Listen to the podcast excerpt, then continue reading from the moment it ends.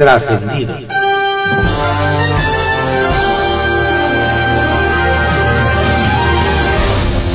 Continuamos con la audiosíntesis informativa de Adriano Ojeda Román, correspondiente al viernes 26 de agosto de 2022.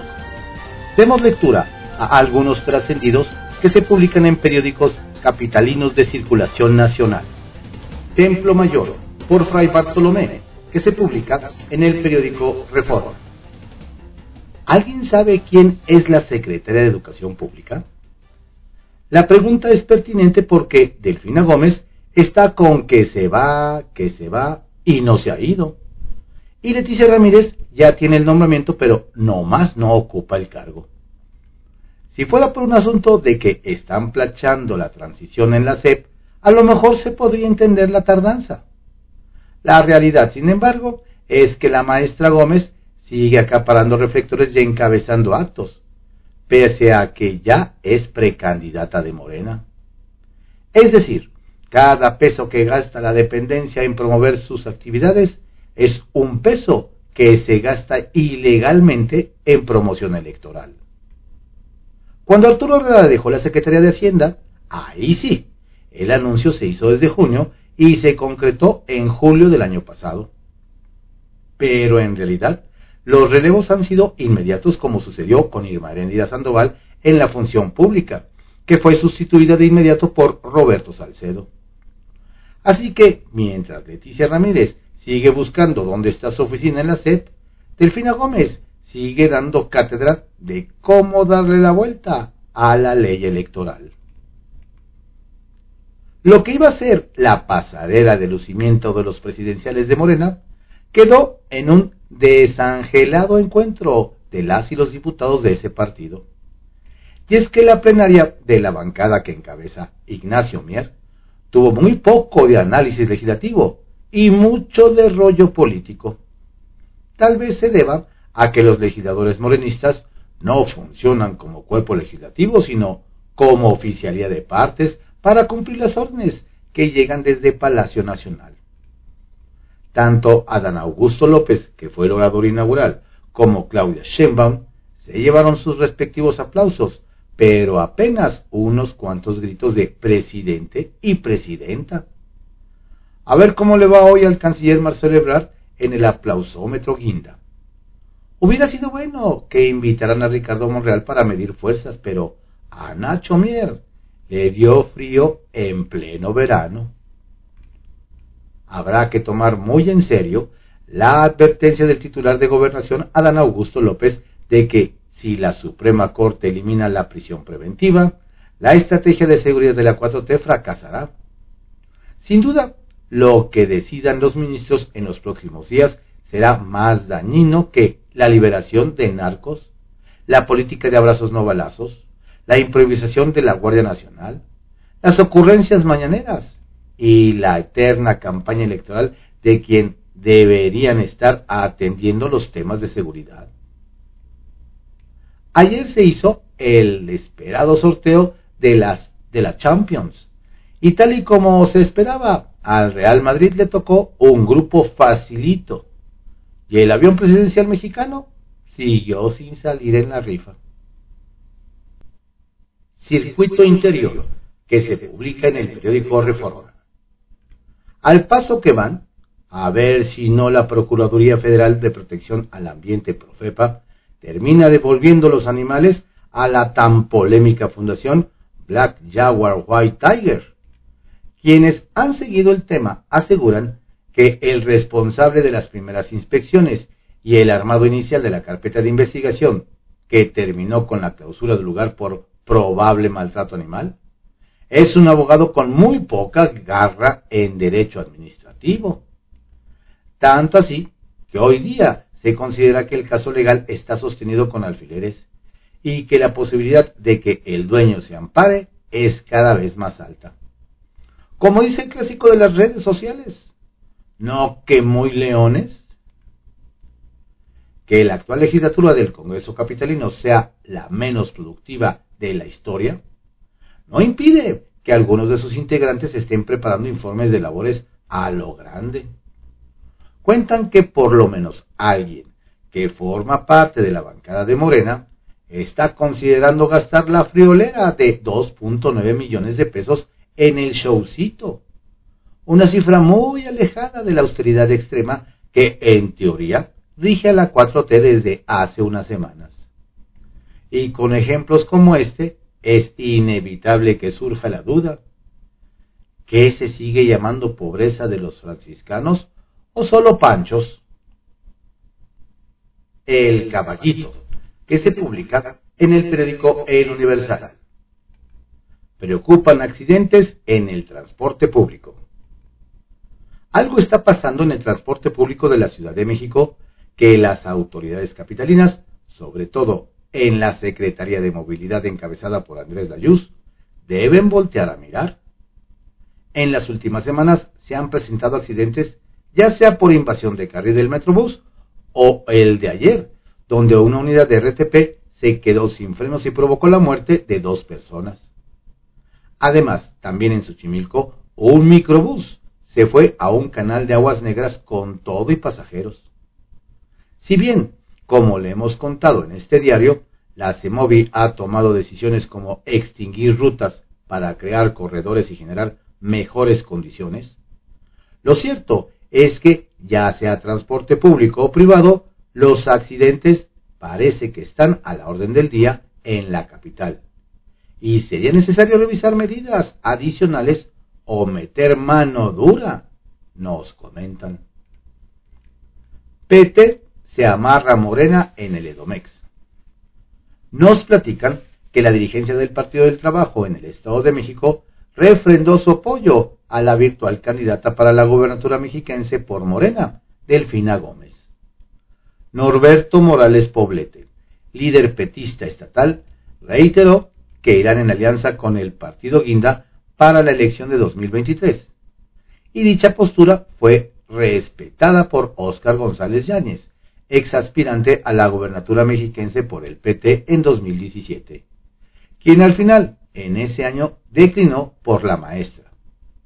Nos afirman que el PT no quiere perder el registro. Saben que viajar solos es tomar un asiento a la extinción. Así que se suman de nueva cuenta Morena. Estos animosos petistas dijeron que la alianza asegura que ganará la elección en 2023, pues doña Delfina no tendrá de qué preocuparse con tanto voto petista. ¿Es en serio? Nadie cede en torno al cártel inmobiliario. Le platicamos que en diferentes escenarios morenistas y panistas advirtieron que seguirá la guerra por el denominado cártel inmobiliario, por la investigación que realiza la Fiscalía Capitalina sobre desarrollos inmobiliarios irregulares y su relación con exfuncionarios de la alcaldía Benito Juárez. Primero, en su plenaria, el líder de los diputados federales del PAN y exalcalde Jorge Romero aseguró que ni con sus amenazas y amedrentamientos lo moverán de sus posturas como oposición y que si le apuestan a eso, no conocen a los aguerridos azules. Ayer en la plenaria de los legisladores locales de Morena afirmaron que usarán toda su fuerza para que haya una comisión que investigue el caso.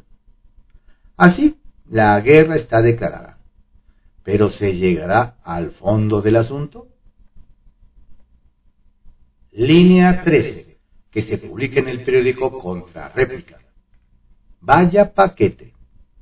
Nos dicen que la diputada del PRI, Lourdes González, no quiere ser la próxima presidenta de la mesa directiva del Congreso de la ciudad. Sobre todo porque el ambiente tan revuelto y el desgaste que deja el presidente saliente, Héctor Díaz Polanco.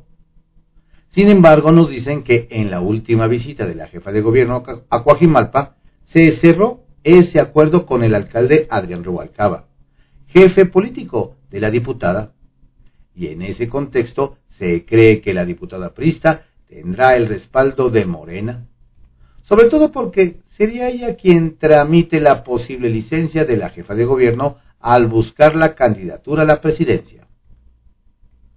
En caballo de Hacienda. Tal parece que la elección de Morena en la Ciudad de México, programada para el próximo domingo, está planchada y que el ex coordinador de comunicación social del gobierno de la ciudad, Sebastián Ramírez, será el próximo presidente local de ese instituto político y la diputada Lourdes Paz, la secretaria general, ya que cuentan con el apoyo de las y los alcaldes de Morena de la Ciudad de México. La incógnita es si la orientación del partido del ayuntamiento de que Sebastián y Lourdes encabecen el partido es suficiente, o si Berta Luján presentará a su candidatura. Otro que manifestó sus intenciones para presidir ese partido es el monrealista Néstor Núñez, aunque no parece que alcancen los votos, pero le puede alcanzar para negociar.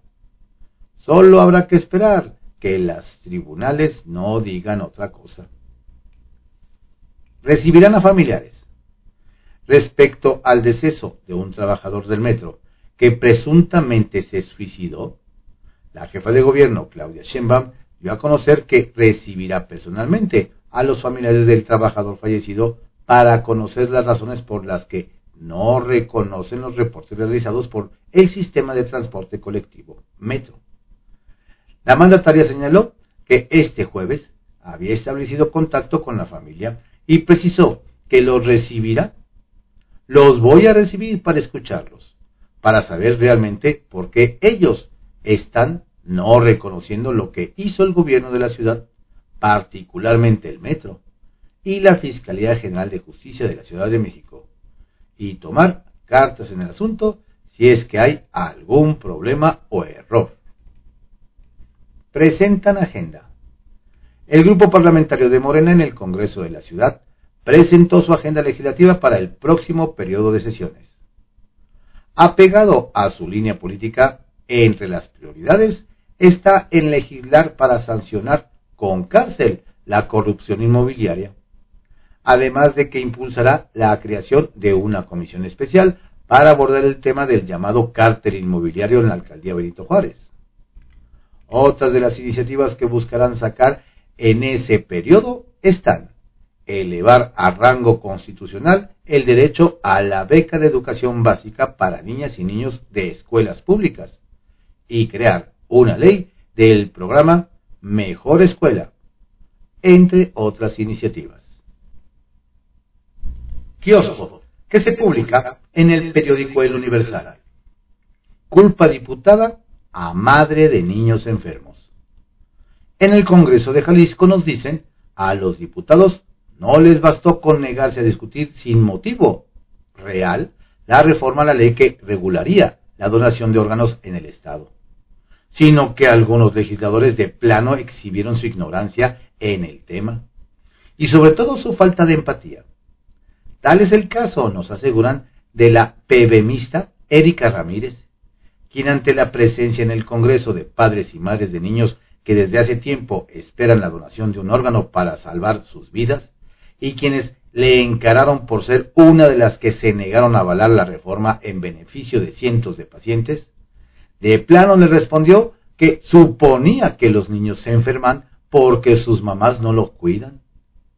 Así o más desconsiderada y desinformada. Propaganda egos y costos. Nos cuentan que en Veracruz la guerra de espectaculares está a todo lo que da.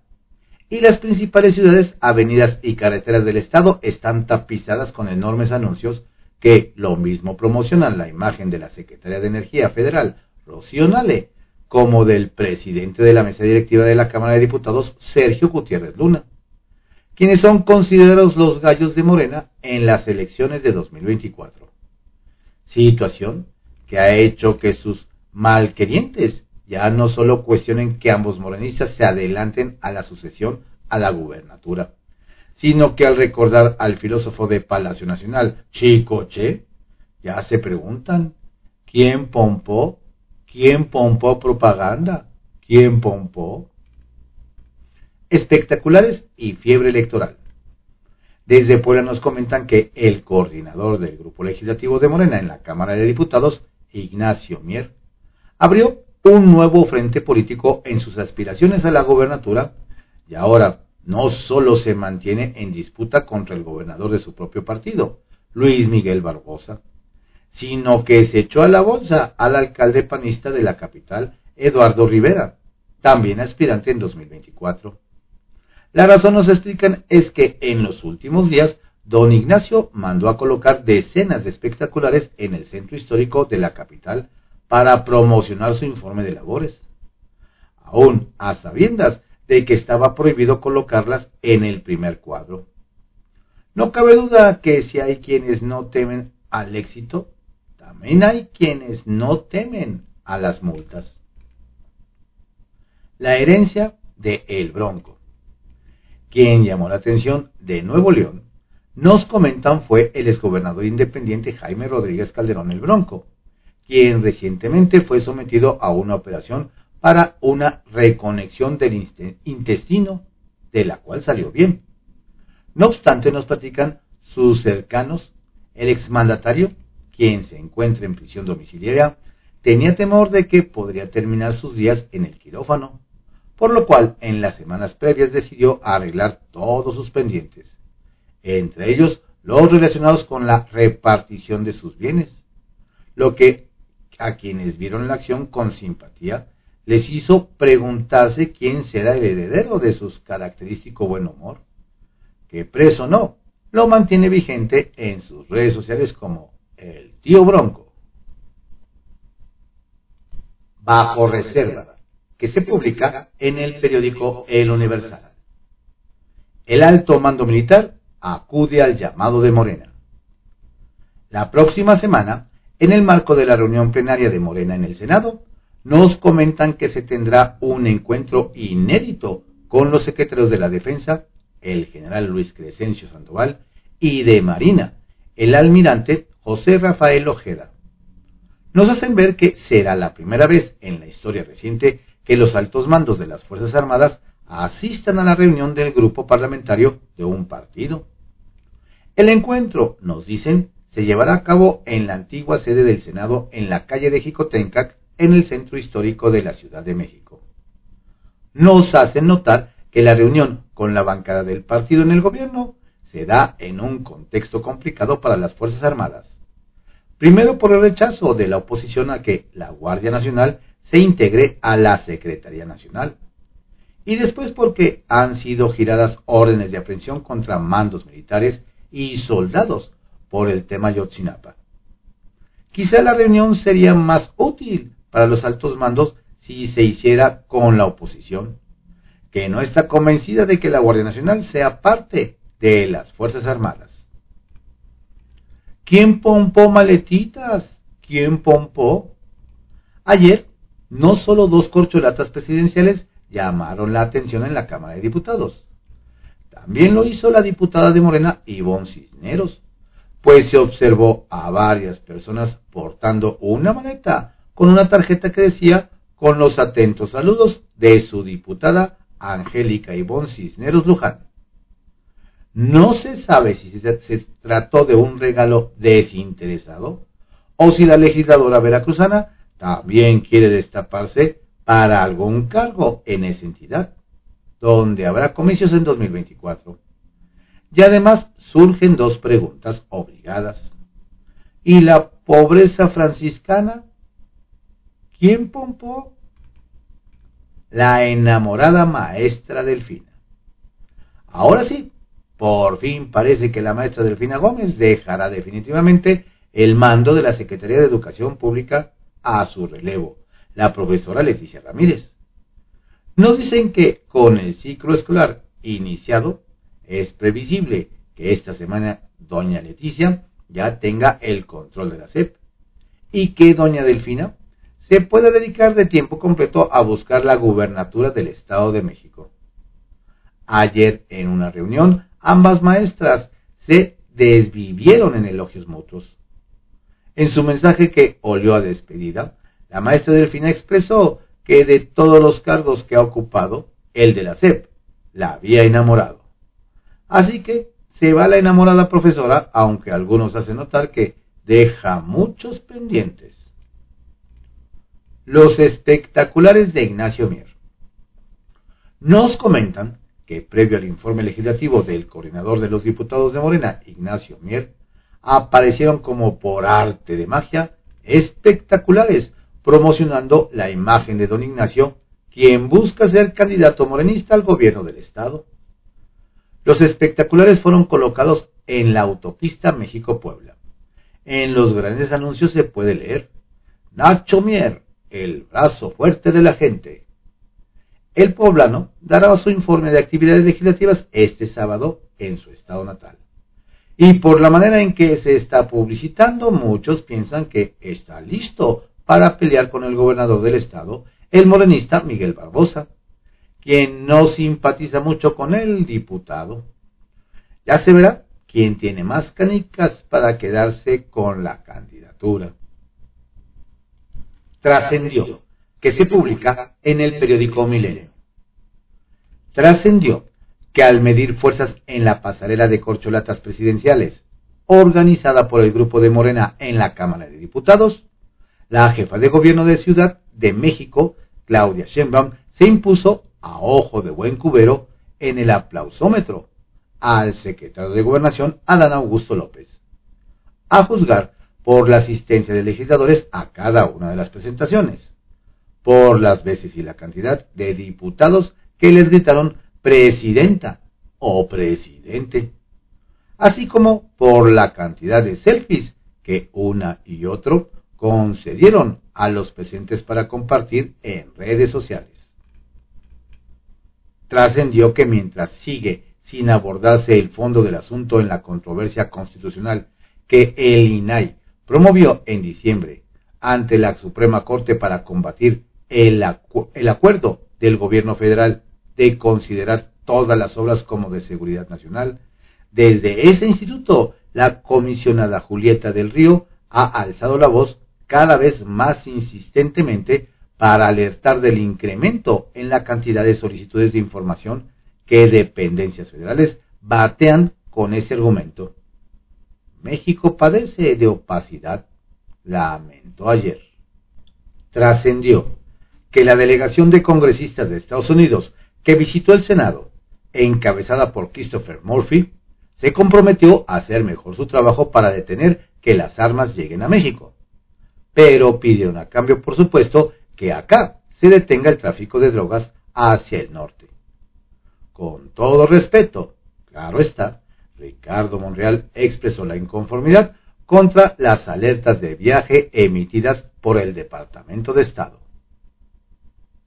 Trascendió que el Tribunal Electoral del Poder Judicial de la Federación alista declarar la próxima semana el triunfo definitivo del priista Esteban Alejandro Villegas Villarreal como gobernador de Durango al descartar todas las quejas de Morena como violencia generalizada, supuesta compra de votos, desaparición forzada de personas el día de la elección, intimidación y represión a votantes.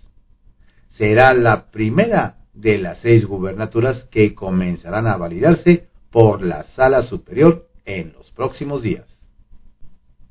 Sacapuntas, que se publica en El Heraldo de México. Le perdonan su traición a la patria. Solo siete días duró el coahuilense Shamir Fernández como diputado independiente. La semana pasada renunció a la bancada del PRI tras 25 años de militar en ese instituto y se declaró legislador sin partido. El caso es que ayer fue recibido como el nuevo fichaje del grupo parlamentario de Morena y fue presentado por el coordinador Ignacio Mier en la reunión plenaria. Así que ya le perdonaron su voto contra la reforma eléctrica y hasta dejó de ser traidor a la patria. Barbosa emberrinchado. Muy molesto está el gobernador de Puebla, Miguel Barbosa, con el titular de la CEGOP, Adán Augusto López. Según el mandatario, el funcionario respalda al diputado Ignacio Mier para la candidatura de Morena al gobierno del Estado y hasta lo acusa de desequilibrar a la entidad. Pero nos explican que su enojo es porque no podrá aplicar dedazo. Tijera a presupuesto del INE. Está cantado que el INE presidido por Lorenzo Córdoba, le quitarán el fideicomiso de 500 millones que usa para el retiro de consejeros y funcionarios de alto nivel. En el presupuesto de egresos de 2023 se aplicará el recorte, según acordó ayer la plenaria de los diputados de Morena. Pero no queda ahí, pues revisarán otros rubros que en total suman dos mil millones. La indiferencia de Riquelme. A diferencia del gobernador de Querétaro, Mauricio Curi, quien logró una sentencia histórica de 10 años de cárcel para una persona que mató a dos perros, a su homólogo de Coahuila, Miguel Riquelme, parece no interesarle proteger la vida silvestre. Y es que no hay un solo detenido por la tortura y ejecución de un osesno. Se escucha en que el tema es competencia federal. Le forman valla de seguridad a Napito. Nos cuentan que últimamente anda muy nerviosito el senador y líder del sindicato minero Napoleón Gómez Urrutia. Resulta que en reciente reunión en la sede nacional de su gremio, se propuso que funcionarios miembros del Comité Nacional y delegados le formen una valla de seguridad cada vez que se retire y hasta que aborde su vehículo. Así no escucharía reclamos confidencial que se publica en el periódico El Financiero. Habilitan destapador en San Lázaro. Los morenistas no solo dieron espacio ayer en San Lázaro al desfile de las corcholatas ya conocidas de Morena. Desatados los ánimos, los diputados habilitaron un destapador gigante. Y en su reunión plenaria, ya a mano alzada, votaron y aceptaron en su bancada al diputado expriista por Coahuila, Shamil Fernández Hernández. Ya hasta lo recibieron con un gobernador. Luego recibieron también al subsecretario de Seguridad Ricardo Mejía, del mismo estado, con otro gobernador. Y ya encarrerados a su propio coordinador Ignacio Mier de Puebla, también le dedicaron su coro de gobernador va por México en la ignominia. Y mientras los morenos andan de fiesta un día sí y al día siguiente también, con referentes del partido, en la coalición Va por México, se pierden en la ignominia. A las reuniones plenarias de sus diputados no se apareció ninguno de sus figuras. Aunado a que el dirigente prista Moreno enfrenta acusaciones de enriquecimiento ilícito y que el coordinador del PAN en San Lázaro, Jorge Romero, lo investigan y lo vinculan con el llamado cártel inmobiliario de Benito Juárez, a sus sesiones en Coahuila y Veracruz no fueron ni sus gobernadores, mucho menos funcionarios federales, ni al presidente del INE invitaron esta vez. Pasaron casi, casi desapercibidos. Tribunal Electoral del Poder Judicial de la Federación, más de un cuarto de siglo. El que está de manteles largos es el Tribunal Electoral del Poder Judicial de la Federación. La máxima instancia jurídica en materia electoral ha sido durante 26 años una de las instituciones que han contribuido a la vida democrática en México a través de la defensa de los derechos políticos electorales de los ciudadanos. Entre los avances del Tribunal Electoral que hoy apaga las veritas está el ser un contrapeso a los poderes públicos y el impulso que ha dado a la paridad de género y a los grupos vulnerables, como los pueblos indígenas y comunidades migrantes. La confianza ciudadana en este órgano fortalece su independencia y autonomía. Que así siga siendo. Reforma electoral camino cerrado. Esta semana terminaron en la Cámara de Diputados los foros de discusión y ponencias en el Parlamento abierto para una eventual reforma electoral conforme a la agenda original establecida. Pero, a juicio de los organizadores de las mesas de Va por México y de las de Morena y sus aliados, y después de ya 30 foros realizados, el tema se mantiene con diferencias irreconciliables. Es la lucha por destruir o mantener las instituciones democráticas, resumió el diputado panista Santiago Torreblanca en Yel. Una vez terminadas las jornadas, si no se amplían, comenzarán a recibir en las comisiones el montón de ponencias, informes y resúmenes, para un proceso de dictamen que, anticipan, no se ve nada fácil, ni menos pronto en un camino cerrado. ¿No que muy gallos? Muy conciliadores llegaron los congresistas estadounidenses Chuy García y Cory Bush, al igual que el senador Chris Murphy. Durante su visita a México se limitaron a decir que están preocupados por la inseguridad en el país. Así pues, los reclamos duros se quedaron en Estados Unidos. Venimos a aprender, dijeron. Diplomática la visita. Insuficiente esfuerzo mediático contra montadeudas. La semana pasada, el gobierno de la Ciudad de México desplegó un mega operativo para desmantelar call centers para extorsionar a personas que se enganchan mediante aplicaciones de telefonía móvil. Lo espectacular de la acción contrasta con los resultados, pues a partir de 12 cateos realizados el 17 de agosto pasado, los montadeudas mutaron y se multiplicaron. Abrieron más apps para pasar de 265 a 313 según cifras del Consejo Ciudadano de la Ciudad de México. Peor aún, de los cerca de 30 detenidos, la mayoría seguirá su proceso en libertad y los líderes, por cierto, de origen chino, ni siquiera fueron imputados por delitos asociados a la extorsión, sino por narcomenudeo.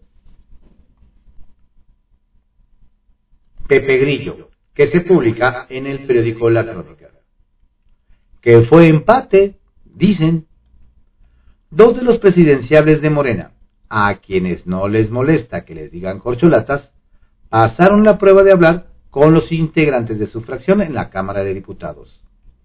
A Claudia Sheinbaum muchos le gritaron presidenta y a Dan Augusto López otros tantos le gritaron presidente. El secretario de Gobernación calmó los ánimos de sus seguidores diciendo que todavía no es tiempo de externar las preferencias. La jefa de gobierno de la Ciudad de México hizo un llamado a la unidad como condición para seguir adelante con la transformación. Total, dicen las crónicas, un salomónico empate. Hoy toca el turno al canciller Marcelo Ebrard y su gente en San Lázaro ya tiene lista la porra. Faltaba más. La pasarela es un termómetro con riesgos. Es una forma de atraer reflectores, es cierto, pero los seguidores de las corcholatas andan cada vez más agitados y dispuestos a la acción directa. A Río Revuelto. El matrimonio abarca Pineda. Quiere aprovechar el ruido mediático generado por la captura del ex procurador Jesús Morillo Caram y el desplome de la verdad histórica para llevar agua a su molino.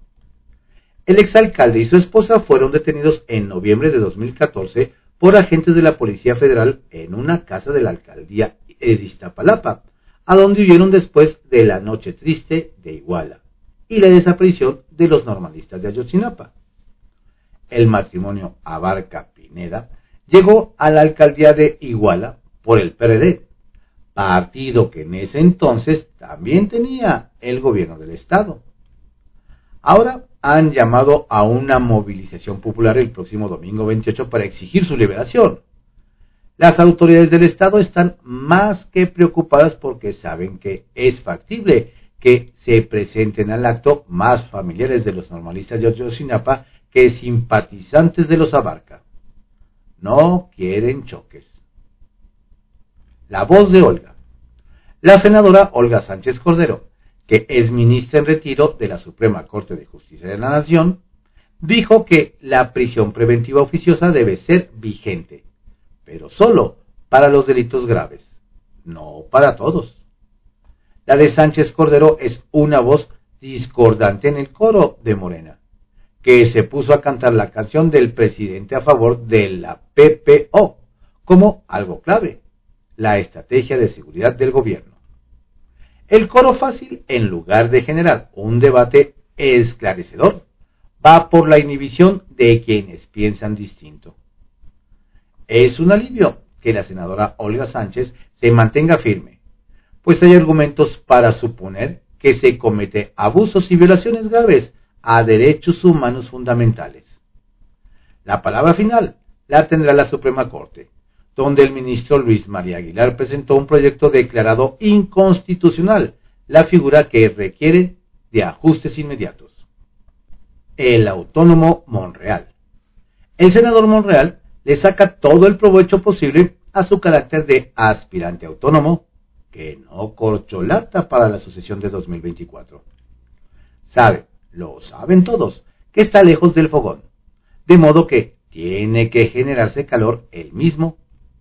Hasta el momento ha tenido algunos resultados porque se mueve por el país sin ataduras en los desplazamientos, pero tampoco en la agenda de temas a tratar y su valoración. Ayer dijo estar más que listo porque no tiene cuentas pendientes ni cadáveres en el closet, lo que lo perfila, aseguró, como el mejor aspirante. Marca su raya al establecerse como un hombre autónomo de izquierda socialdemócrata que cree en la economía y la globalización. Estos fueron algunos trascendidos que se publican en periódicos de circulación nacional en la audiosíntesis informativa de Adriano Ojeda Román, correspondiente al viernes 26 de agosto de 2022. Tenga usted un excelente día y un estupendo fin de semana. Saludos cordiales de su servidor, Adrián Ojeda Castillo. That you're looking for a girl like me. So they tell me that you're looking for a